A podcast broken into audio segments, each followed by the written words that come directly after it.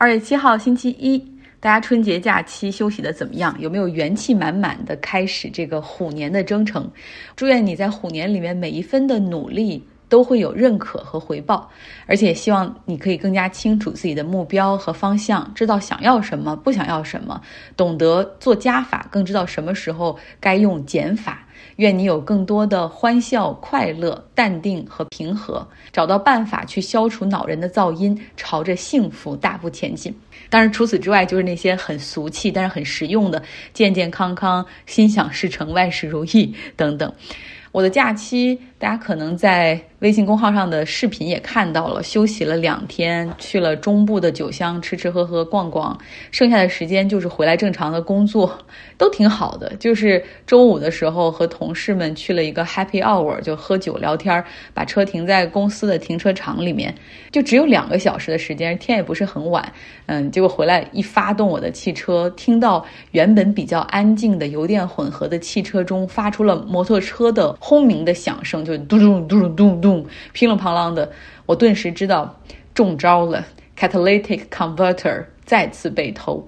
如果大家两年前就听我节目的话，就知道哈，这就是汽车底盘里面安的一个催化转换器，因为里面有贵金属，像钯、铑，提炼出来是可以卖钱的。而这些人是专门挑丰田普锐斯这个车型下手，因为这个车比较轻，又是油电混合的，所以它里面其实是比汽油车要干净很多。哎，然后挡板比较简单，很容易拆卸，大概两分钟就可以搞定一辆。两年前我就丢过一次，所以当我听到那个。发动机轰鸣的时候，知道悲剧重演。我当时很淡定哈，然后马上熄了火，报警，又报了保险公司。等警察来了以后，聊了事情的经过，然后案件的号码也给了我，方便保险公司来追诉。最后，警察问我说：“假如说抓到他们，你希望对他们进行 criminal charges 吗？就是要对他们进行刑事指控吗？”然后我就说：“哎呀，我说他们肯定也是被生活所迫，不得已走上了偷窃的道路，然后有了一丝怜悯之情。”然后警察说：“你的意思是不起诉吗？”然后我说：“别别别，别误会我，请一定要起诉他们，因为他们太可恶了，应该受到惩罚。我已经是第二次受害。当时我在自己身上也看到了那种自由派所被诟病的地方，哈，hypercritical，就是他们说我们虚伪嘛。”然后之后就开着这个有着巨大噪音、油气也很 noisy、smoky 的这个车回了家，呃，然后昨天送去修车，因为贵金属的价格上涨，所以这个转换器的价格好像也会涨到两千五百美元左右。虽然是有全险的，但是我可能因为这个 deductible 就是嗯你要花五百美元，然后剩下的他才能够去支付，所以我大概可能要花五百美元吧，至少，然后还要两周的时间。所以，在美国这边就是啊，就是这样，什么都还行，就是社会治安、偷窃、秩序，有些事情真的很让人无语。因为你想，这个社会是这样，就是房租、物价都在涨，对吧？就是好像很多人的日子是越过越好，但实际上也有很多人在沦为 homeless 无家可归的人，住在桥底下的帐篷里面。那些看不到希望的年轻人怎么办？可能会加入黑帮、抢劫、盗窃。贩卖毒品，这些都是社会发展中的隐形炸弹。再比如说，讲个新闻哈，是在这个南加州洛杉矶那边的铁路公司 Union Pacific 联合太平洋铁路，他们是做货运的，他们现在的火车就成为了抢劫的一个主要目标。这个火车呢，在洛杉矶的下城区有一段的线路是处于一个这种谷底地区，你也就是你站在远处的平地上，你是看不到这个火车的。然后这个火车是在下面在运行，可以把它想象成一个是没有屋顶的隧道哈。然后而且那一段呢又是低速运行，呃，又因为前面会有切换线路，所以要有几分钟的暂停，所以那个地方简直就成了。一个完美的盗窃场所，然后这些人他们会，呃，撬开火车的车厢，然后把货物的那些箱子就扔到铁道，从火车上扔到铁道旁，有衣服、鞋帽、袜子、药品、家具、珠宝，还有电视、轮胎、汽车配件这些东西，还有一些奇葩的，比如说摩托车、枪支、弹药。然后有人说听起来就像铁道游击队是吗？对，有点这种感觉。然后下面会有同伙来挑拣，还后面还会开车来接应。你知道这些窃贼最不喜欢什么东西吗？想一想，他们拆到什么是最不喜欢的？呃，书，对。就是一般拆到书就直接扔了，所以那一个火车路段是一片狼藉。据统计说，在二零二一年的最后三个月，因为从十月份开始，基本上进入到了美国的节日季，嗯，很多人都订购东西，所以货运达到顶峰的时候，每天差不多有九十多个集装箱，每天啊会受到洗劫。我也传了一些照片在微信公号张奥同学上面，大家可以来看一下。那究竟是谁在抢这些火车呢？有团伙作案，有帮派组织，那也有一些是普通的这种穷人，就是去干一票哈。有人说，呃，帮派会去附近的一些居民区，因为附近的这通常也是治安和经济比较差的地区，会鼓励他们去抢这个火车上的货物，就是说回来可以帮他们去结算钱啊，不用自己去找销路等等。所以，在美国的这个社会，有的时候真的是很魔幻的。好，来说国际新闻。乌克兰的局势依旧很紧张哈，但是春节放假这些天我们没有错过什么，没有擦枪走火哈，也没有开战。法国总统马克龙最近他在积极的斡旋，他和西方盟友通电话，然后也和普京以及乌克兰的总统泽连斯基通电话。那最终呢，他是决定要亲自前往。俄罗斯和乌克兰进行外交谈判，周一的时候会去莫斯科，周二会去基辅。马克龙他很知道自己就是你没有办法。有这个真正的解决方案，呃，可以让俄罗斯去撤兵，对吧？但是他呢有一个很务实的目标，就是希望这个局势就保持现在这样，就就这样就行。到四月份之后，呃，之后你们再再说哈。为什么说要到四月份之后？其实这有点像我们国家要办奥运会，就特别希望这个事儿千万不要在啊冬奥会之前或者是之中发生，别给我们添堵添阴影。那为什么是四月？在欧洲有一个 Super April，今年也就是。今年的四月份有多个国家举行大选，包括匈牙利、斯洛文尼亚，以及最重要的哈就是马克龙自己的地盘法国，呃，所以他就是希望说有给给这么几个月的这个窗口期，让一切政坛的这种变更啊，可以大选啊，可以顺利的进行。那马克龙自认为自己和普京的关系还是可以的哈，因为在过去四年多里面，他和普京也是多次会面，其中很有名的一次就是他刚刚上任没多久，就在凡尔赛宫哈铺了红地毯请普京来啊，然后宴请他们一行啊。当时法国的媒体都认为马克龙做的有点太过了，难道你这个总统选上去也是俄罗斯干预的结果吗？等等，呃，那我们来看一看吧，这一次他的俄罗斯之旅会不会有收获？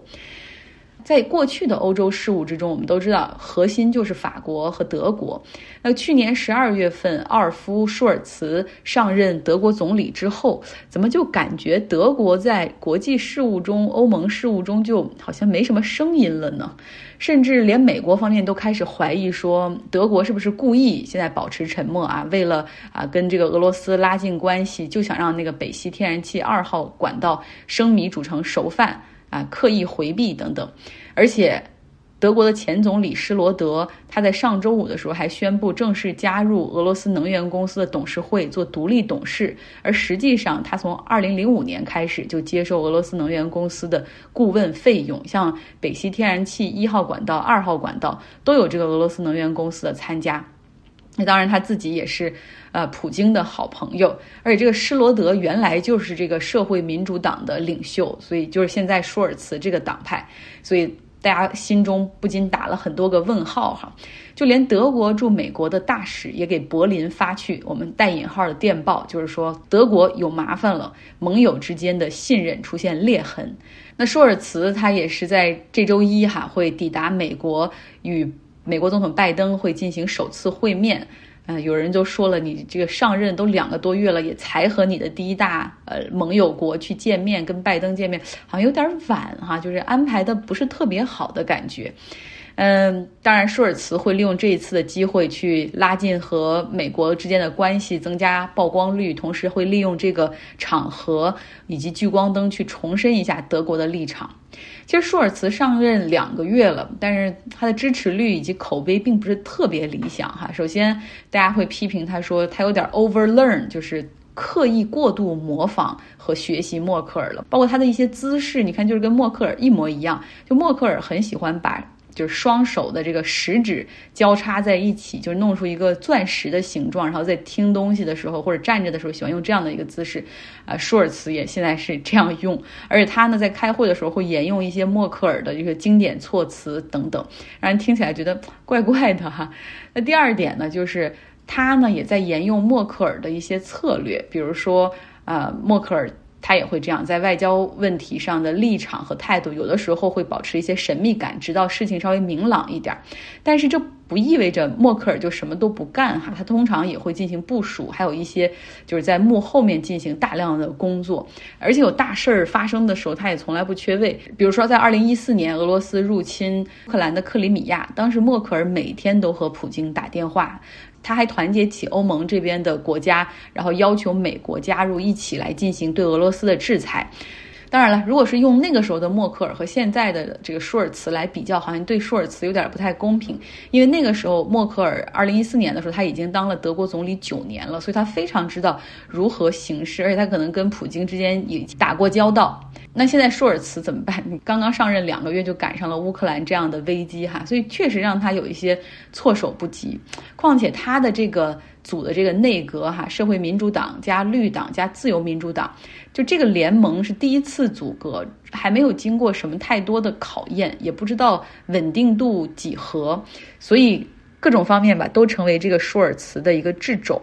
呃，上任前两个月，他本人是更加关注国内的一些议题，包括让怎么样德国的工业化升级，哈，提高工人的工资等等。那接下来呢，他可能会把目光更多的放在国际上，因为眼看着这盟友都觉得怎么回事，德国去哪儿了？德国在干什么？他想什么呢？没人知道。那所以他接下来的这些行程都会跟国际事务有关。本周和拜登见完之后，会和马克龙见，然后再会和波兰总统。会面之后呢，会和波罗的海三国的总统会晤。再之后，他会前往基辅和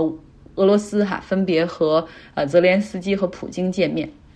其实之前啊，在西欧多个国家，美国都分别向乌克兰周边的一些北约国家增兵或者增派军事武器啊，甚至派过去战斗机、战舰的时候，呃，德国这边却纹丝不动。作为全球第三大的武器出口国，德国为什么这么克制？哈，有人就是说，你怎么什么都不发给乌克兰一点儿？你这么不支持吗？其实这和他们的历史有关。呃，我们知道二战。纳粹德国给整个欧洲带来很大的伤害，哈。那尤其在二战后期，后来盟军反攻德国，德国多个城市也被炸为了平地，有数万的德国士兵那个时候就战死，而且最后被送上前线的这些都已经是非常年轻的那种士兵了。呃，战后呢，人们对于战争的反思，不论是他们给别人造成的伤害，还是后来自己国家所遭遇的这些这些炮火，哈，都让德国人。产生了一个根深蒂固的集体意识，就是不要战争，要和平。